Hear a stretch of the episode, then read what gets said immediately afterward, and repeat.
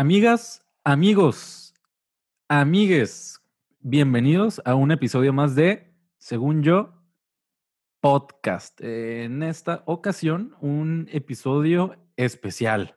Eh, si te diste cuenta, en esta ocasión no empezamos con alguna tontería random.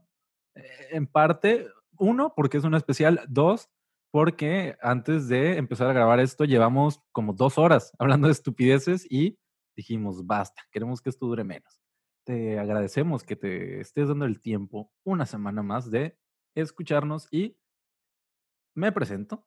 Mi nombre es Edgar Félix y me acompañan como cada semana. ¿Quién más? El doctor en maternidad. El señor Iván Marjas, ¿cómo estás? maternidad. Ah, muy bien, muy bien, gracias a Dios. Este, feliz de estar otra vez con ustedes. Un caluroso virtual abrazo. Y hablando de felicidad, ¿quién más que el sinónimo mismo de ser feliz? Alberto Villela. Ah, yo pensé que me iba a preguntar que sí, cómo estaba. Pues estoy feliz, gracias. Oye. Súper feliz. Güey, es que me quedé, me quedé, esperando el cómo estás. Yo así de que, uh, ok, creo que no le interesa cómo estoy. Pues no, pero. Ah, okay. No, no es cierto. Oye, ¿se, ¿se han dado cuenta? Dije que no iba a hablar de nada raro. Pero se han dado cuenta que, que tenemos esto súper marcado del, de cuando saludas a alguien decir, este, ¿qué onda? ¿Cómo estás? Y pero, nadie dice cómo está. Pero es que realmente esa pregunta nunca es en serio, güey. O sea, no, no estás esperando que te digan mal o, o, no vas a responder tú, no, pues estoy mal, güey. Pues siempre, aunque te esté cargando a pifas, digo, si no es como una persona súper cercana, dices, bien, bien. Y casi siempre es dos veces, ¿no? Bien, bien, aquí andamos. Bien, bien. Uy, ¿quién Para afirmarte, ¿no? Pero lo tenemos tan, tan automatizado. Eh, Yo, yo lo noté por, por una maestra en la carrera que nos lo hacía saber, que nos decía que cuando, que cuando una persona, digo psicóloga, ¿no? Al fin y al cabo. Eh, pero que cuando una persona le decía, hola, ¿cómo estás? Ella le respondía, ¿tienes tiempo? Como para ver si, ajá, ¿tienes tiempo de que te cuente realmente cómo estoy? fuck. Medio cagazón, la neta. Este, pero a partir de eso, como que yo ya, este, en mi día a día he eliminado este preguntar, ¿qué onda? ¿Cómo estás? Porque es como, pues no es como que nos vamos a poner a hablar, ni te voy a contar cómo estoy yo. Y me ha tocado ya unas dos o tres veces saludar a gente, este, y que me saluden de que, ¿qué onda, Edgar? ¿Cómo estás? Y yo, bien, gracias. Y que me respondan, bien, bien, también. Como ya en automático, ¿no? Sí, sí, sí. O sea, yo no te pregunté. yo, no. O sea, no es por sangrón, pues, pero pues no, por lo general no lo pregunto, pero me ha dado risa, pues, como, ¿qué onda, ¿cómo estás? Bien. Bien, bien. O un día, un día sí tienes que decir, aunque sea mentira, ¿no? Decir, no, la neta estoy muy mal. Güey, esa, esas respuestas en automático es como la de los señores, ¿no? La de los adultos. Que, ¿Qué onda? ¿Cómo estás? Bien. Ahí va. Sí, ya casi. Sí, ya mero. Y ya, o sea, ya, No me dices ya nada, casi ¿no? que, güey. O sea, Ya, pero pues bueno, eso lo vamos a dejar yo creo para el episodio de, de ser mexicano, ¿no? Es ese tipo de frases este, muy, muy mexicanas. Luego, hablar en plural de uno mismo. esas Muy extrañas. Pero eh, hablando, hablando ya de lleno ah, en el tema que nos tiene aquí hoy, eh, para el día en que este episodio ha sido publicado, mostrado, exhibido a la luz pública, eh, acabamos de celebrar el Día de las Madres y por ende dijimos, es un buen momento para hacer el especial del Día de las Madres. Vamos a hablar sobre ellas, aunque no es normalmente el tipo de temáticas que tenemos en, el podcast. Y para iniciar, mm, me, me tomé la libertad de, de realizar un trabajo investigativo para documentar cuáles son las 25 frases típicas de una madre mexicana. Y me parece que esta puede ser una buena manera para iniciar este especial. Y quiero compartirte algunas, no todas porque, eh, pues si no, no nos vamos nunca. Pero ahí te va. ¿Están listos? Va. sí, capitán. Estamos listos. Escucho. Yo, yo pensé lo mismo. si ven una madre mexicana decir esto. ¿Qué es? A la mal, imagínate. Infancia madre. arruinada. Ahí te va. Número uno. Eh, me voy a tomar la libertad de tratar de hacer mi imitación de madre mexicana, ¿eh? Número uno. Porque soy tu madre y punto. me, me quedé pensando. Güey, no, no, no, ya. Son dogmas de vida, güey. O sea, son cosas que no tienes que refutar. Mamá, ¿por qué el cielo es azul? Porque soy tu madre. Y punto. Y pues Y se ya, acabó. El que lo lea. Número dos. O sea que si tus amigos se tiran de un puente, ¿tú también? Güey, ¿Les es, es- eso? ese sí, güey. Muchas veces. Está, está bien chila. Yo la apliqué en la escuela cuando sacaba malas calificaciones. Dude, casi, casi, casi podemos ir haciendo un checklist, ¿eh? De cuántas de esas frases te la han dicho en algún momento de tu vida. Yo, yo, yo voy dos. Como dos. un nunca, nunca, ¿no? dos. Sí, Va. nunca, nunca, pero de madres mexicanas. Yo llevo va, dos. va, va. Tercera. ¿Qué crees que nací ayer? Va, sí. Uh, Ahí ya está enojada. Ah, mm, no precisamente. Yo creo que es más cuando la retas, ¿no? Güey, O sea, puedes ¿Qué propiciar que se enoje. ¿Eh? Es ¿qué que yo que escucho esa frase y me la imagino enojada y hasta, hasta le estoy viendo hora al reloj. Son como las 4 de la mañana. Ah, ¿Qué crees que nací ayer, Edgar? así cuando. No, mamá, es que. ¿Crees que te voy a creer que estabas haciendo la exposición ahorita? Ajá. Cuatro. Esta es mi favorita. Y si lo encuentro, ¿qué te hago? Uh, Y, y el pedo aquí es que siempre lo encuentran. Güey, yo creo que te da miedo, ¿no? Cuando te mandan a buscar algo. Así que, ama, ¿dónde está? Dime específicamente dónde está, porque cuando te decían, está arriba del de este. No, pues, órale. No, güey, es que yo siento que en ese momento tú podrías haber dado vueltas a todo, güey. Contratado un equipo privado de investigación para que movieran, buscaran. No lo encuentras. Y vas muy seguro, ¿no? De que, a ver, ahora esta vez. Hasta tú mismo te reafirmas. A ver, tú mismo te reafirmas. No, está. No está. Ya la busqué. Y si lo encuentro yo, ¿qué te hago? En el momento en el que escuchas eso, tu- tus defensas Corre. se caen. Hasta dudas de ti de que la madre tal vez no busque bien. Seguro ya se lo encontraron. De hecho, O- cuando, cuando lo encuentra, mi flashback más cercano es eh, dramatizarlo con el video del niño que regañan cuando está haciendo tarea. ¿Te acuerdas de ese? Ajá. ¿Lo has sí, visto? Sí, sí. Así con el mismo, la emoción o... Yo creo que las, las mamás tienen un pacto con los duendes. Eso lo vamos a dejar por un episodio paranormal. Pero- Pero seguramente ahí hay un pacto. Quinta. No voy a decir a quién, pero alguien de aquí estoy seguro que lo escucha muy seguido. Ustedes dirán. Llevo cinco. Yo, yo, yo, no, oye, eso que van cuatro. Por eso, esta, con esta ya sé que... Quinta. Aquí no es hotel. No, Sí, sí, sí, ya, ya sabía no, yo que eso cae. A mí nunca me lo han dicho, güey. Chale. No, pues te falta barrio entonces. No, pues me falta mí- vivir con mis papás, güey. Seis. ¿Qué crees que me chupo el dedo? Que esa, esa yo creo que Mm. es como la misma, es una vertiente del crees que nací ayer, ¿no? Ándale. Sí, entonces. Es que hay sí, que variarle, ¿no? sí, la madre sí, le varía. Sí. La madre le varía. Le varia, le varia. De hecho, en el diccionario, madre, dícese de la que la varía de vez en cuando. sí. Siete, te voy a lavar la boca con jabón. O si tienes una madre así como más, ¡ay! Te voy a lavar el No hocico con jabón. No soy. Esa yo no. ¿No? No, a mí, a mí mi mamá me decía, te voy a reventar el hocico. O sea, Esa fuera está súper violenta, güey. Te va a reventar el hocico. ¡Oh! Me la imaginé ya con la chancla. Y tú No, ya con el número ¿cuál del chancla, preparado en el teléfono. A, a mí, no- a mí nunca me lo hicieron, pero a, mi- a mi hermano una vez sí, mi mamá le reventó el hocico, güey, de una cachetada. Yo tengo una foto tuya de cuando te reventaron el hocico. Ese Y no pero fue tu mamá, madre, güey. pero te dieron en ella. Mira, eh, aquí la guasa. La jiribilla de la palabra madre en el, en el slang En el mexicano. diccionario. Oye, eh, las siguientes dos yo creo que van casi juntas. Una, bueno, y tiene que ver con el hotel. eh, ¿Que no tienes casa? Esa es, es como del hotel. El Iván Y no tiene. la novena, Siempre, siempre me dicen eso. ¿qué te manda solo? Puta. Pues, pues Ah. sí, ¿no? Mm, Pues sí, ¿no? Mamá, ¿puedo mover la pierna derecha? Te manda solo, pero... No, no puedo. Oh. No, Ay, mamá. 10, esta es buenísima, porque va, comparado, va acompañada por lo general como con una lágrima eh, de la mamá. Pero es una, una lágrima tipo, o sea, me estoy imaginando a, a Mamá Lucha o Doña Lucha o cómo se llama este personaje. Sí, sí. Este, ya tendrás a tus hijos. Güey. Hasta te hace sentir mal. Ay, perdón, mamá. Vidente, ¿no? La- Sí, sí, pero ya tendrás tus hijos y verás lo que se siente. Ya está, cambia. Cambia, cambia la- la- el rostro de la madre. No me voltees los ojos. Y le volteas los ojos en ese momento. Así, güey. sí, güey. Me acuerdo, yo Desafiando. extrañamente, yo soy muy gesticuloso. Es una de- eso me ha traído muchos problemas en mi casa.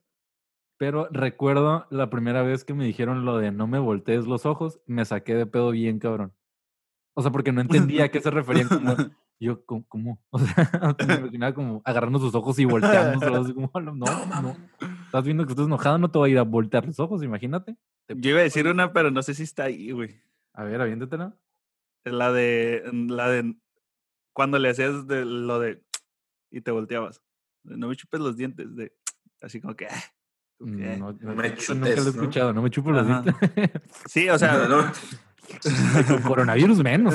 nu- nunca, nunca, nunca le has hecho así a alguien, o sea, que no sea tu mamá, de que está diciendo algo y, eh, no es Sí, cierto, como pero- mandándolo a, no, Sí, sí, sí, pero no, no sabía que se decía chupar los dientes.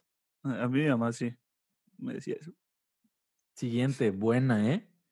¿Me estás avisando o me estás pidiendo permiso? Uy. Avisando y pidiendo Ya, dinero. Aparte. Te estoy notificando y te solicito.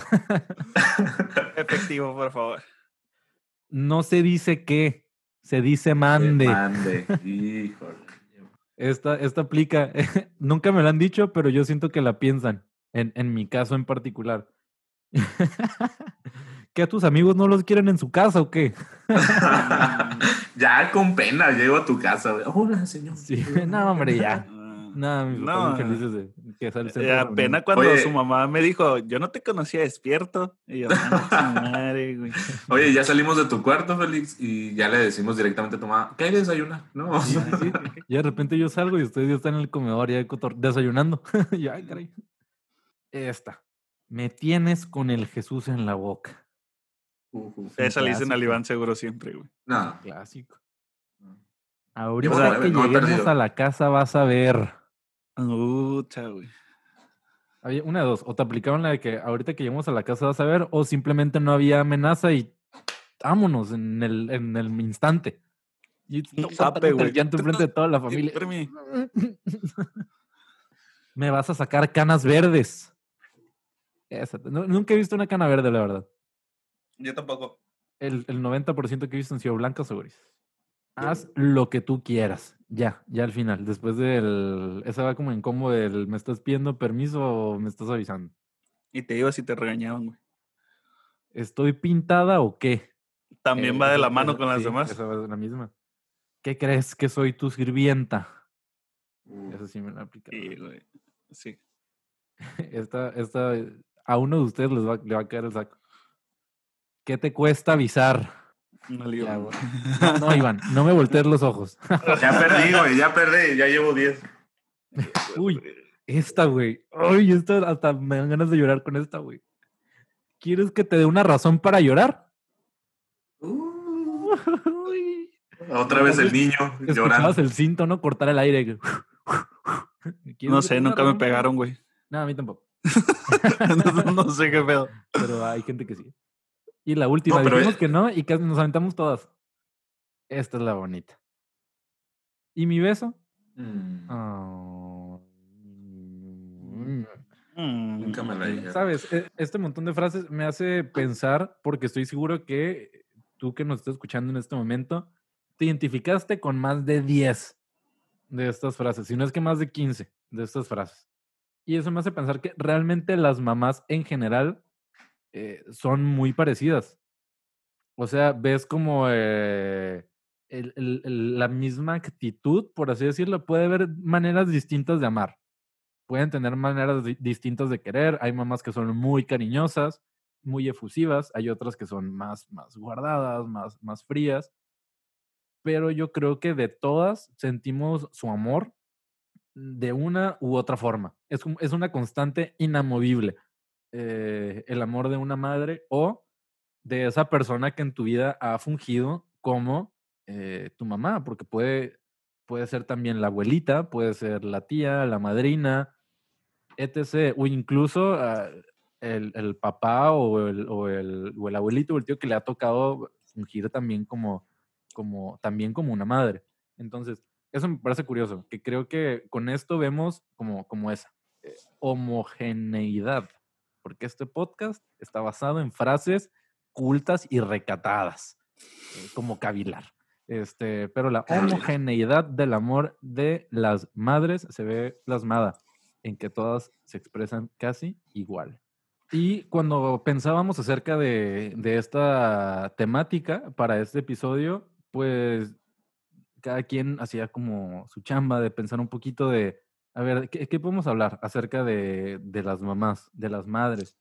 Y me daba cuenta de algo, que eh, aparte de que todas eh, parecieran como tener como estos rasgos característicos iguales, me daba cuenta que las madres me parecen como un ser extraordinario. O sea, a veces puede sonar raro, ya sé, y ondeado, lo sé, pero a veces hasta hasta siento como si no fueran de la misma raza humana, como que tienen capacidades que van más allá de lo que conocemos o creemos que es como la media del, del ser humano. Y yo sé que esto es algo como muy normal, si lo piensas, pero a mí no me deja de sorprender. O sea, de entrada, el hecho de que tengan la capacidad, eh, y esto sí, en concreto las mujeres, de, de empezar a, a engendrar, de generar vida dentro de ellas, la idea de que un ser humano esté creciendo dentro de ti, a mí eh, desde ahí, desde el inicio, ya me empiezan a parecer extraordinarias.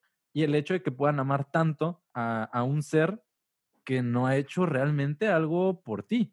Puedes amar algunas cosas en, tu vida. Nosotros entendemos el amor como algo que termina siendo respuesta de una actitud de, de otra persona, pero ellas no. O sea, ellas simplemente aman y ya. Entonces, me, parece extraordinario todo lo que pueden hacer. Y esto va más allá incluso de lo emocional y puede llegar hasta, hasta lo físico, como este caso, yo creo que prácticamente todo el mundo lo conoce. Pero el de la mamá... Mm, ya se fue. Pero el de la mamá Hulk. El de la mamá que... No me acuerdo bien cómo está ese trip, pero que el niño estaba atorado, algo así, debajo de un carro sea, que no sé que si el niño de, abajo o estaba arreglándole ahí algo o le estaba haciendo mecánico o qué, pero que está como O un carro, ¿no? Creo que el carro iba como en reversa y atropella al niño o algo así. Y, y, no me acuerdo si hay video o no, pero que, la mamá levanta, güey, el carro. Cual gato hidráulico.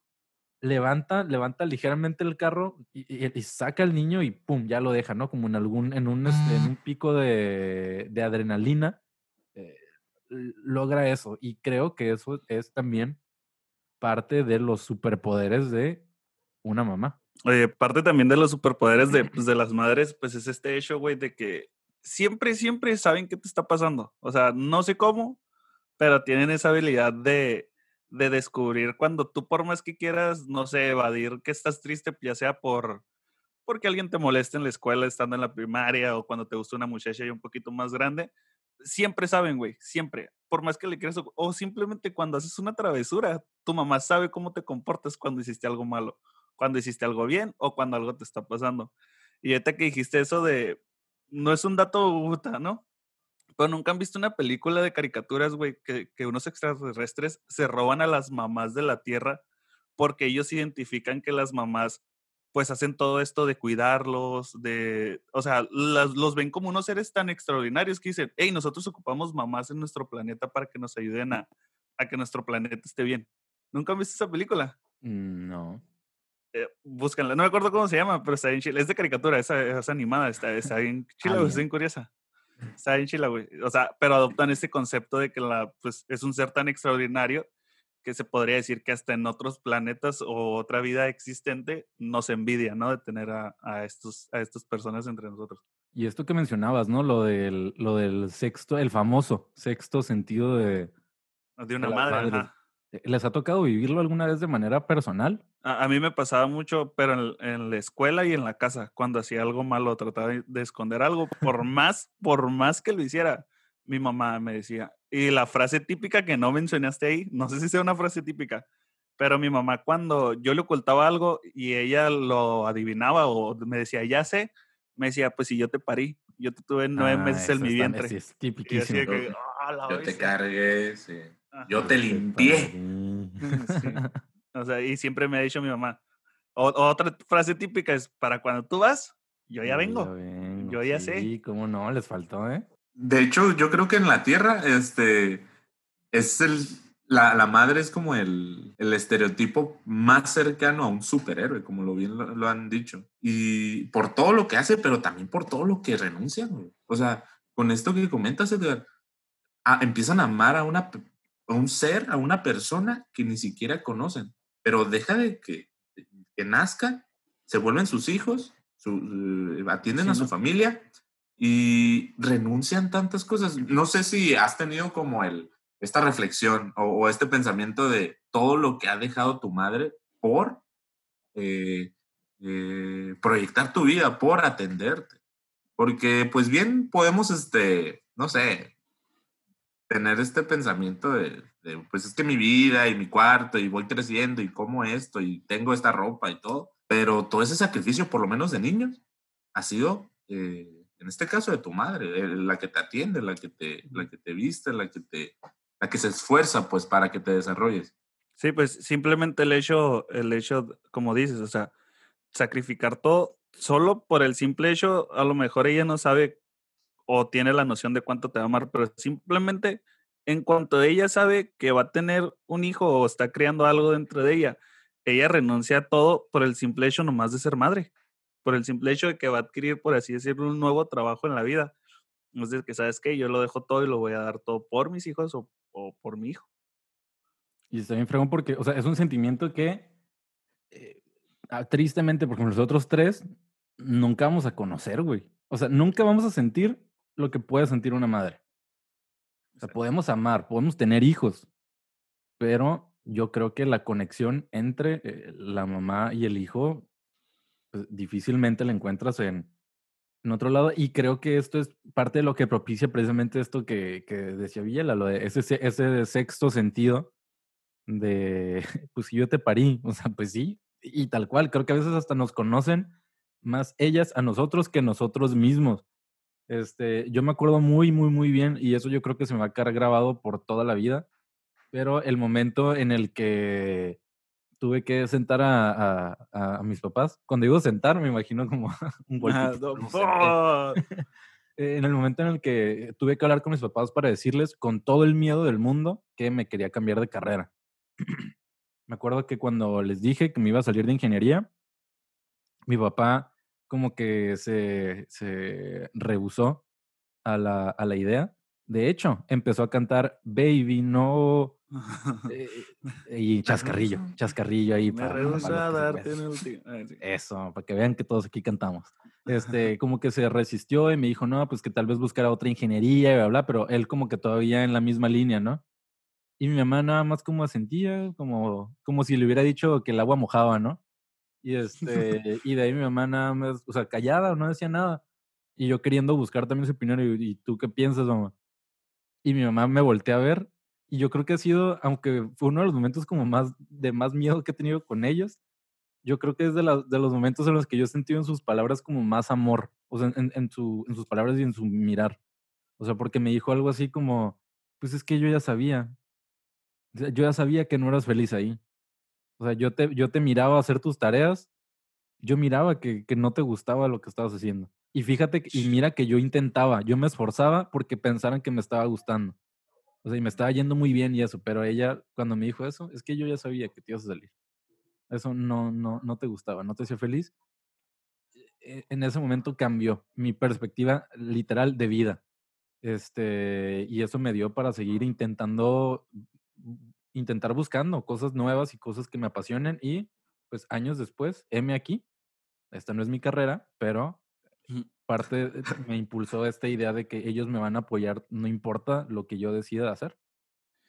Yo, yo creo que en ese momento que descubres el realmente el apoyo de tu madre o de en general tus papás, yo creo que cambia la vida de todos, ¿no? Porque creo que estamos muy estereotipados o sea, estamos muy acostumbrados a querer hacer siempre lo mejor para nuestros papás. Y a veces nosotros pensamos que lo mejor para nuestros papás, no sé, por ejemplo, en tu caso, eres estudió en ingeniería. No sé cuál sea el motivo, pero a lo mejor fue porque, ah, mi papá es ingeniero, mi papá le gustó mucho la ingeniería, quiero, voy a estudiar ingeniería por darle satisfacción a mis padres. Y en ese momento en el cual tú tomas parte y dices, ¿sabes qué? No me hace feliz, voy a tener que decirle a mis papás, vas con ese miedo y esa creencia de fallarles, ¿no? Pero en el momento que te dicen, no, nosotros te apoyamos, o sea, nosotros lo que queremos es que seas feliz, yo creo que se te abre una puerta enorme en la vida de decir, wow, o sea, sientes ese apoyo, pues esa fortaleza de que poder hacer y querer hacer lo que quieres, porque creo que el amor de una madre y el apoyo de una madre, tanto como el padre, es esencial, güey, para hacer lo que te gusta a ti. Y siempre que encontramos o buscamos más bien eh, consejos o aprobaciones de los demás, inconscientemente la que más nos llena es la aprobación de la madre o, de la familia, pues de- del padre y la madre. Este, por eso hemos visto a, a la madre como con superpoderes y con un montón de roles, porque ser madre, si lo eh, especificas, pues tienes muchas cosas que ver. Entonces, aquí preparamos algunos roles, entonces no sé si quiero, quiero comentárselos, no sé si quieran opinar algo de esto. Yo no quiero. Ok, entonces, Villela, ¿quieres? Si no, Si no, pasamos. Eh, ok, los roles de la madre. El primero, como maestra, maestra de vida, maestra de tu educación, maestra de todo. Y sí, ¿no? O sea, el, el hecho de que les toque como de ayudar a, lo- a los niños con las primeras tareas y que si te pones a pensar, realmente muchas veces el niño ni es de la tarea. O sea, las mamás terminan haciendo la tarea por, por los niños. Muchas veces estudian dos veces las mamás, este, la primera y luego la, la de los hijos. Pero sí, creo realmente que, que ese rol de, la, de las mamás como maestra es, es esencial para el crecimiento de todas las personas. Porque no sé si a ustedes le- les pasó con, con sus mamás, pero la mía sí lo hacía, no sé por qué. Pero ella, mi mamá guardaba todos los libros de, de la primaria. O sea, que los libros de la SEP y eso no los tiraba cuando se acababa el año. Entonces teníamos un cajón y ahí iba guardando, de que el de primero, segundo, tercero. Y a los años, yo creo que ya por el momento en el que nos deshicimos de ellos, me puse a, a leerlos para ver qué onda. Y este, y veía mis tareas y así respuestas que yo veía de que, güey, es- está mal. Está mal. Pero una, la profe me la ponía bien y pues mi mamá ahí como que me, me apoyaba y me decía, pero me soltaba más de que yo era la idea de que no, mamá, yo puedo solo. Pero el hecho de que, de que aunque estés mal en ese momento, tengas el apoyo de tu mamá, como que, ay, mira qué padre, hoy qué bien te quedó y demás, te impulsa a creértela, ¿no? Eh, e incluso si lo estás haciendo mal, te da, yo creo que el, el- la motivación necesaria como para, como para ahora sí hacerlo bien o sacar lo mejor de ti, ¿no? Güey, yo creo que en otro constra- contraste mi mamá no, eh, no era muy amorosa en el momento de ayudarme a hacer las tareas. Pero también yo tengo la culpa, ¿no? Yo nunca he sido muy dedicado para la escuela. Pero sí, güey, era... Nunca han visto el video del niño que está haciendo la tarea y que le dice, no me grites, sí, lo estoy haciendo. Ha- Haz de cuenta Eso, yo, güey, haz de cuenta yo, güey, así. De que aguante, pero me estoy haciendo la tarea. Así, güey. yo- Aguante. así- Aguante. Aguante, Eh. Yo sí, güey. Con mi mamá, yo sí, su- mi mamá como maestra, yo sí sufrí eso, güey. Ok, igual una un poquito más bonita. Este, el rol de la madre como doctora. Uf. Doctora, veterinaria, todo lo que tenga que ver con la salud y bienestar tuyo y de tu mascotita tal vez.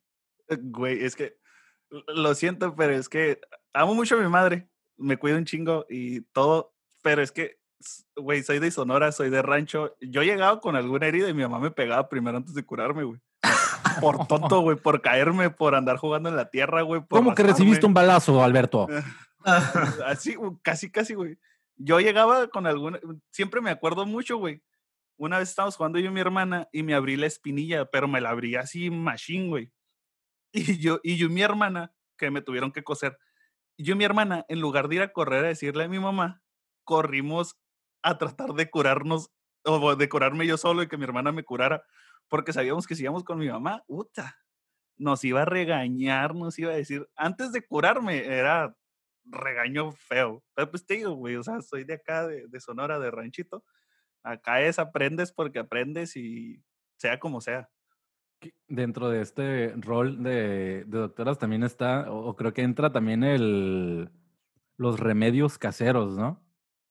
Eh, Ujú. no, Sí. no sé, yo, yo creo que todos, no sé si en todo mundo sea así, eh, con México yo creo que está más que reafirmado que sí, pero la mamá siempre tiene un remedio casero para, para algo, ¿no? Para, para algo que te esté pasando. Y yo me acuerdo en particular de uno que no sé si tiene sentido, pero lo odiaba, güey. Era el peor remedio casero de la historia. Y era que, este, de hecho, no tiene sentido, güey. Bueno, igual sí, igual tiene un sentido ahí medio loco. Pero cuando, te, cuando tenía fiebre, mi mamá tomaba un, un pedazo de pan, eh, le, le ponía Absorbe. vinagre, Ya- vamos mal, ¿eh? Ya vamos mal. A ver, ¿Cómo? le ponía vinagre al pan y me lo ponía en la panza. Güey, ¿cuál era? No sé, güey. O sea, no me acuerdo si. No, no me acuerdo si era vinagre en la panza. Bueno, tal vez era uno en la panza y otro en, el, en la frente. Pero según esto, el, el pan con el vinagre absorbía el calor y no sé qué. Güey. yo desde ese entonces detesto, no soporto el olor a vinagre. Por, por, por, por eso. O sea, recordar estar enfermo y que pusieron pan con vinagre para curarme la fiebre. No, güey. Yo, yo Ese que más recuerdo remedio que... casero más loco que yo recuerdo. No sé si ustedes tienen uno ahí que. Ay, qué pedo. Yo uno loco, loco no, pero yo lo que recuerdo, no sé si cuente como remedio casero, era cuando dis que te empachabas, que te sobaran la panza, güey. A mí mi mamá me sobaba la panza, pero me la sobaba bien fuerte, güey, que terminaba con dolor de estómago en lugar de curarme la empachada, güey. Te agarraba a golpes. sí, güey. Órale, órale. Amá, Sí, usted soba muy güey. duro. No, cállese. Sí, ¿Qué es güey. empachar, güey? Supuestamente es cuando comes mucho. No existe. El empacho no existe, de hecho. Mal del lo- puerco. me lo han- no, no, no, es diferente. Oh. Ni el mal del puerco existe. Es, otro, es otra reacción biológica en el cuerpo cuando comes. Pero Sí el o empache. sea, sí existe. Ajá, pero no se llama mal del puerco. Pues. Pero sí existe. El, el empacho, ese sí no existe. El, el empacho se supone, la, según las mamás y, y la cultura y México, y eso es cuando comes mucha harina y se te hace bola en el estómago. Estás Se te empachado. pega, ¿no? Ajá, que según se te pegan las tripas y todo ese pedo. Ok. Eso es empachar para una mamá mexicana. De hecho, ahí nos vamos al siguiente rol. El- la mamá como chef, Uf. la experta en la Oh. cocina, ¿no? Y si no es tu mamá, eh, o sea, tu mamá o es la abuela, pero ahí hay un rol. De canela. de, de canela. Güey, mi mamá no, no es de, de repostería. Mi mamá es más comida, comida. Por ejemplo, ayer, güey, comí pozole camarón. Mm. Lo más delicioso del mundo, güey. Güey, lo mejor. Sí. Yo, mi, mi abuela cocinaba súper bueno. Mi mamá no. Pero, este, pero me, em, pero, o sea, no cocina mal. Pero pues mi abuela era otro nivel. Tu pues. abuela. Este, era- mi, abuela era mi abuela. Sí, ¿no? Este, Pero sí, yo creo que no hay, no hay nada como, como la comida de tu mamá, ¿no? O sea, podría no ser la mejor comida del mundo, pero el hecho de ese sabor que, que ya tiene, este, creo, creo que ahí este tal vez es hasta, este argumento a favor de que uno de los ingredientes para la cocina es el amor. O sea, como que El sientes distinto incluso cuando, cuando te prepara algo tu mamá. Y, y sí, a mí- una de las cualidades que se hace fregón de las madres en este, en este rol del chef es que siento que hacen maravillas con lo que tienen en, en la alacena. O sea, como yo Ujú. podría ir y ver y... No hay nada, Es que no hay nada. De repente, pum, ay, pues a ver ahorita qué hago. O que le preguntas a tu mamá, ¿o qué hacer de comer? No, pues ahorita a ver qué hago con, con lo que hay.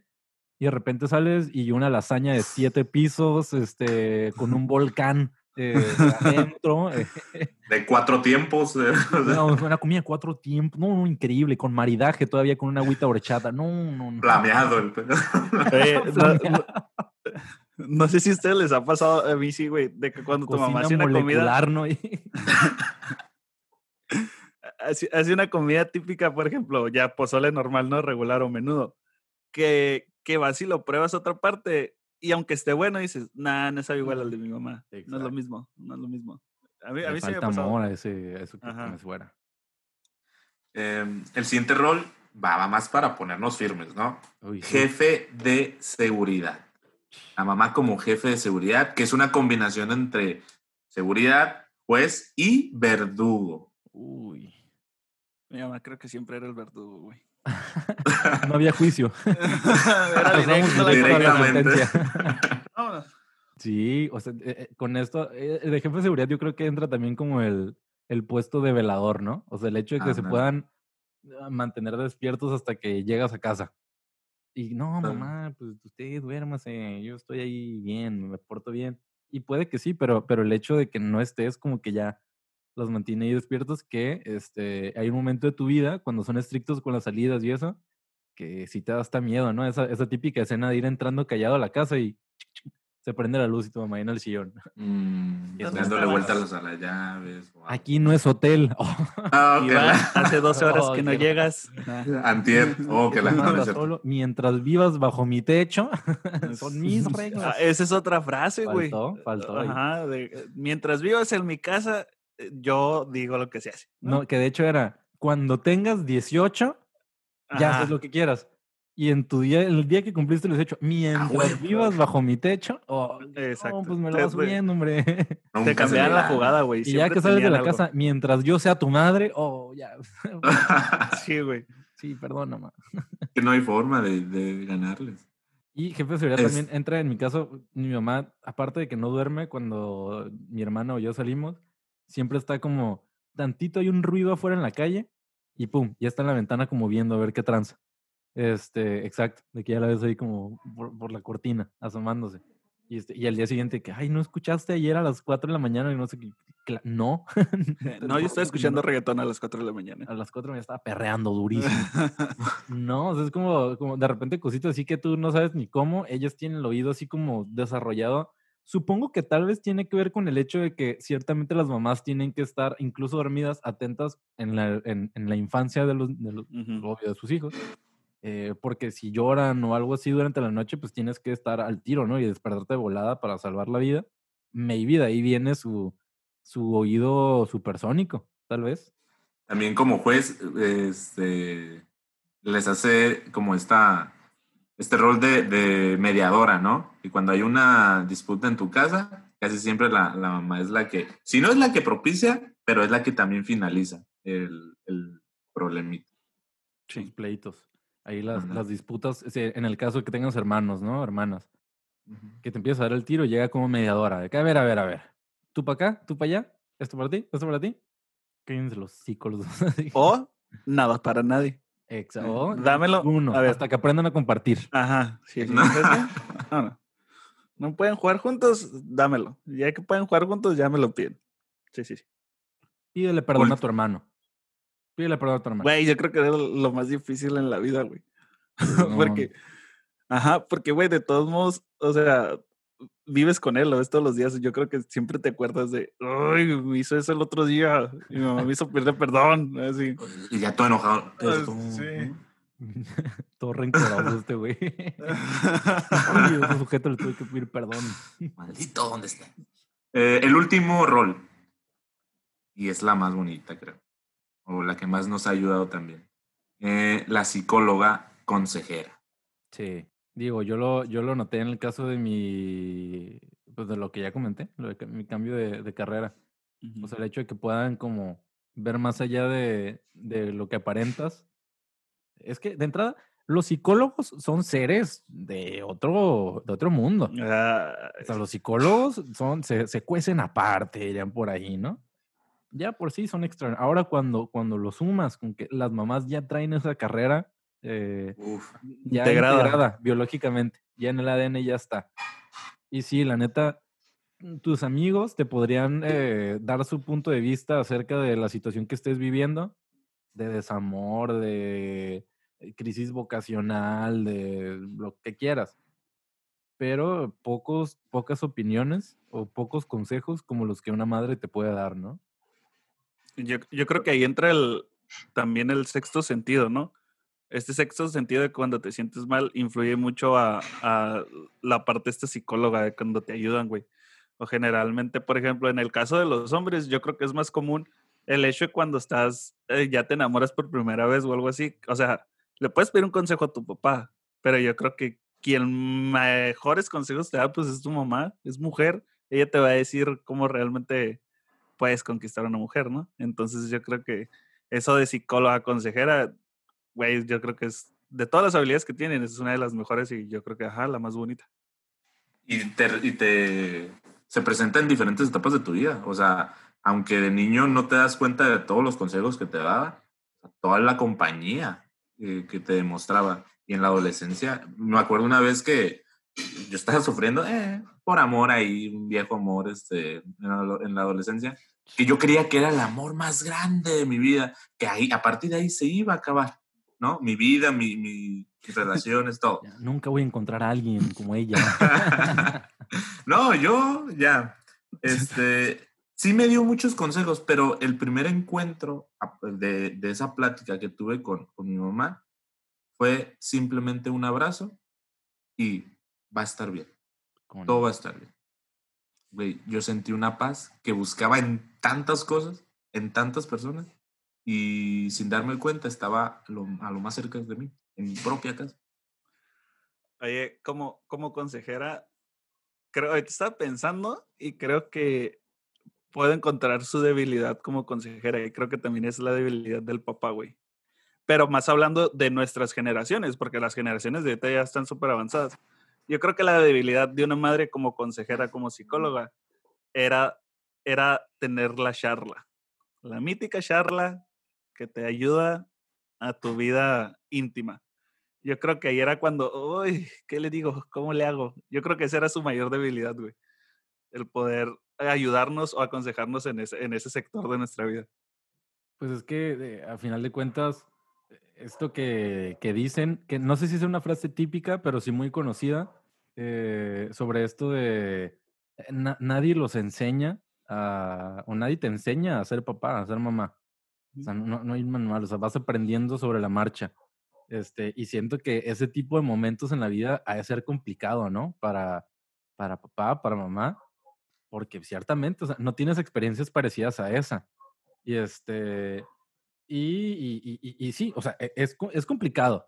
Y aún así, pues, muchos hacen un, trabajo muy fregón. Y que, que mamá, en este caso, o quien sea ese rol en tu vida, n- tal vez no haya cumplido con los roles este, que hemos mencionado, no quiere decir que, o, que no haya cumplido con todos, pues no quiere decir que, que, no te amen, ¿no? A final de cuentas, nadie les enseña a, a, a ser papás, nadie enseña a, a ser mamá realmente. Este, y como dijimos hace rato, o sea, el amor lo expresan de maneras distintas porque al final de cuentas todos somos personas distintas. Y ya casi para irnos al, al, al, al final de, de este episodio, pensaba también algo al respecto de esto. Y es que cuando somos pequeños y vemos a, nuestras figuras, eh, a nuestros, ajá, nuestros ejemplos, cuando vemos a, mamá o, o a papá, ve- los vemos como, como seres omnipotentes y omnisapientes. O sea, que lo pueden todo y que lo saben todo. ¿Y por qué el cielo es azul? Y ahí te dan una respuesta y va. O sea, pues es que me lo dijo mamá, me lo dijo papá. Y eso ya es, e- es, es un dogma, ¿no? Lo, lo que ellos te digan prácticamente. Y así creces, va pasando el tiempo y en ese momento en el que nosotros somos como una esponja absorbiendo conocimientos, conocimientos, conocimientos, ellos son la figura, ellos son el ejemplo. Pero llega un momento de tu vida en el que te das cuenta que ese ser eh, extraordinario, lo sostengo, ese, ese ser superhumano no, no es perfecto.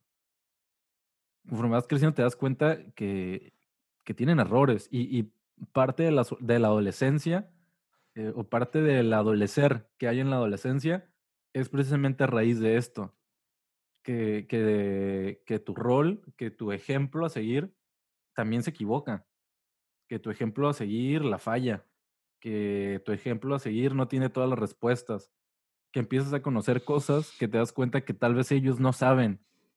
Y este, en el momento en el que tu vida te das cuenta de eso, de que no son seres perfectos, creo que, creo que das un salto grande en, tu crecer como ser humano, como que ese ya da, da pie a la siguiente etapa.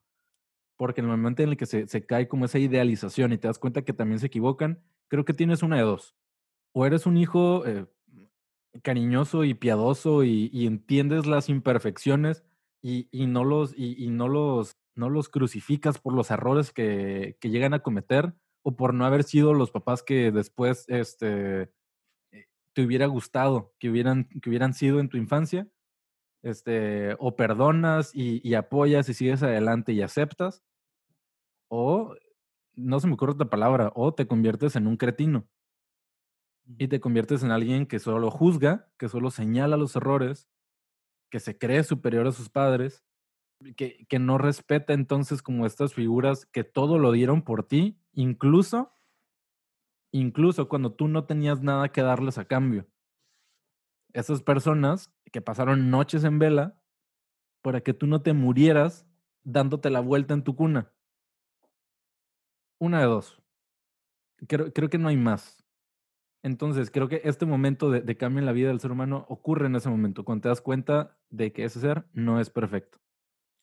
Oye, creo que en este, o sea, cuando da este salto tu vida, este cambio en el que tú dices, ajá, puede ser cretino, puede ser alguien el cual ayude a sus papás o sea un poquito más amoroso en el concepto este, porque sí, las generaciones cambian, nosotros vamos aprendiendo cosas que a lo mejor ellos no. ¿Por qué? Porque ya no están en la escuela o porque simplemente no tienen mucho contacto con la te tecnología a lo mejor y no se dan cuenta de cosas que están pasando.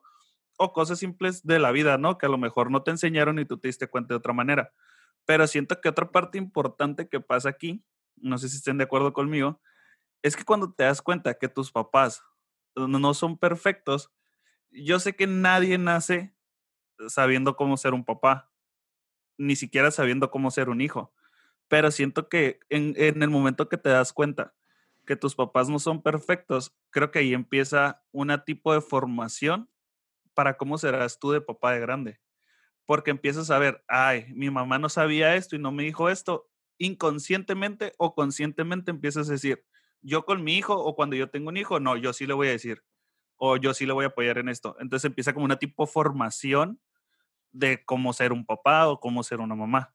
Entonces, también retomando eso de, que cuando eres un niño absorbes todo, pues absorbes muchas aptitudes de mamá y papá, que también va de la mano con este tipo de formación que les quiero decir. No sé si estén de acuerdo, pero es eso, o sea, absorbes aptitudes, comportamientos, llega este momento en el que se rompe como que este estereotipo de superhéroe, empiezas a darte cuenta que a lo mejor sabes un poquito más que ellos, entonces empieza este podría decirse inconsciente, de empezarte a formar tú para poder ser algo mejor, por así decirlo, que ellos. Sí, y es donde te das cuenta que este estereotipo de superhéroe eh, pues no puede volar, ¿no? O sea, empiezas a ser un poquito más realista y te das cuenta de esos detalles como mencionan. O sea, ya te das cuenta que hay algunas actitudes en casa que no son las adecuadas, que empiezan a surgir las enfermedades o inclusive te das cuenta de alguna enfermedad que a tus papás, tu mamá en, lo particular. Eh, también te das cuenta como ya lo que conforma su vida, porque para ti, conforme vas creciendo, su vida, según eres tú y nada más tú, ¿no? Y sí, te lo ha demostrado, pero tienes, o bueno, entras como en este pensamiento de antes de ti tuvo gustos, tuvo amistades, tuvo salidas, tuvo todo. Entonces, ¿dónde quedó todo esto? ¿No? En alguna parte, no quiero pensar que es una frustración, que tal vez para muchos papás lo fueron, pero el, girar en torno a tener hijos a formar una familia, en algún momento fue una frustración. Y todo esto eh, en los años se, se nota. Entonces, entrar y ver las debilidades tal vez de estas personas que nosotros vemos como superpersonas, es darnos cuenta que este amor incondicional que te da llega un momento que tiene que ser recíproco.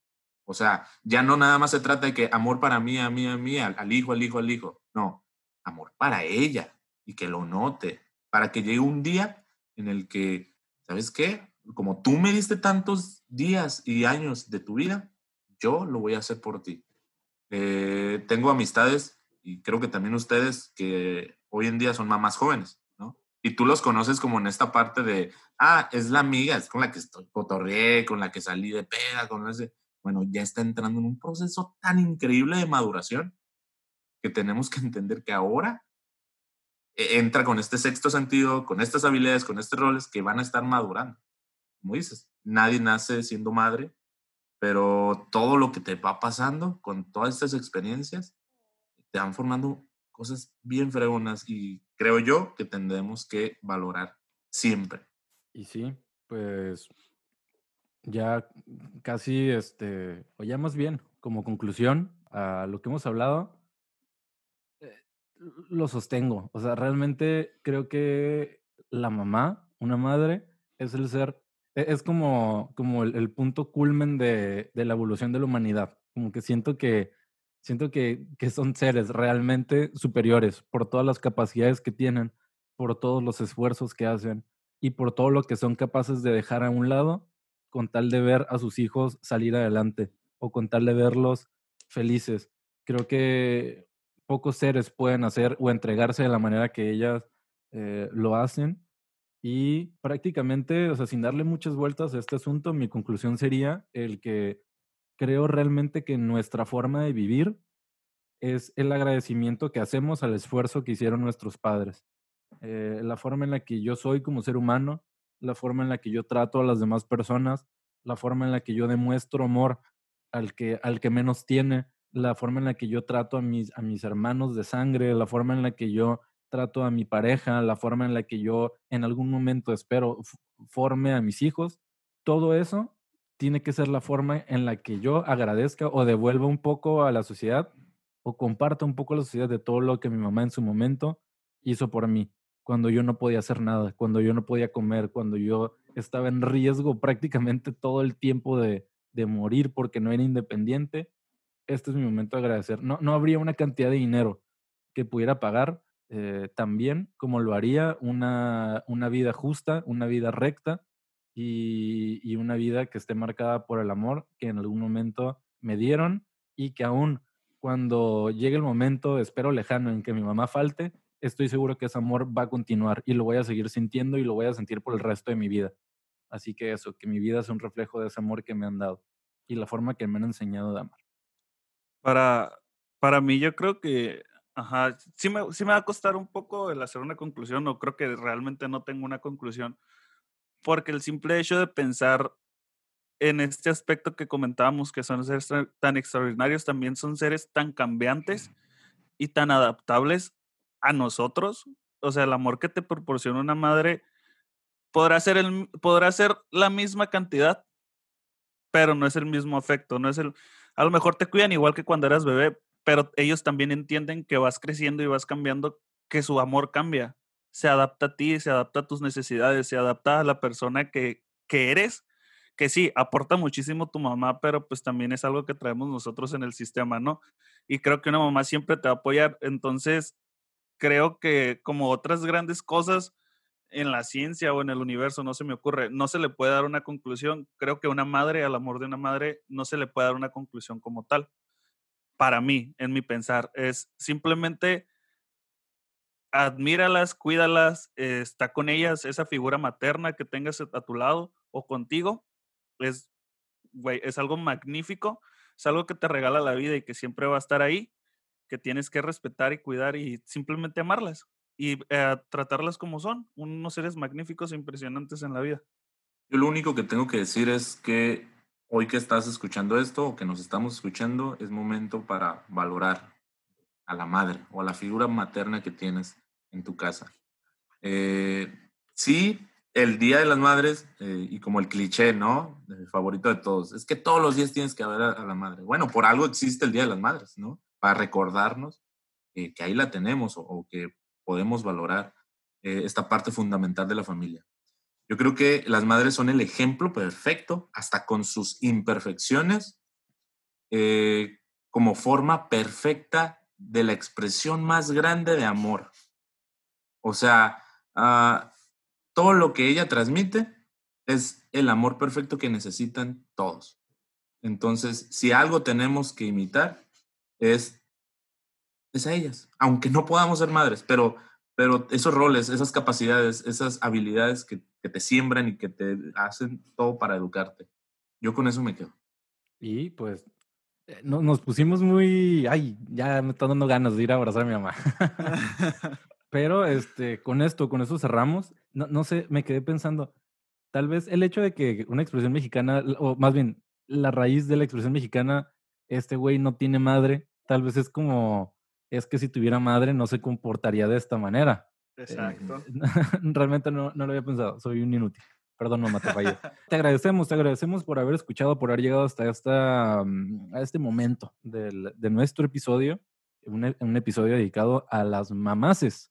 Te agradecemos también por tu apoyo Y te recordamos que si no nos sigues en las redes sociales, nos sigas. Estamos en Instagram, Twitter y Facebook como Según Yo Podcast. Ahí estamos compartiendo contenido distinto y en Facebook en particular estamos haciendo transmisiones en vivo los martes y los jueves a las 9 de la noche. Así que si no tienes nada mejor que hacer, a esa hora, Kyle, básicamente es como si fuera un episodio en vivo, eh, pero sin estructura. Como un poquito más cotorreando con cosas actuales, noticias, notas, este, reaccionando a videos, hay de todo. Así que nos encantaría verte por ahí. Y para concluir, no, no, no hay, creo yo, creo yo, que no hay algo que le guste más a las mamás un, un, ramo de flores. No, cállate. Mamá, te no, yo lo único que quiero como tu madre es que me digas cuál es la frase matona de Iván Vargas. Las palabras de ánimo de una madre pueden ser la fundación en la que se construye la grandeza.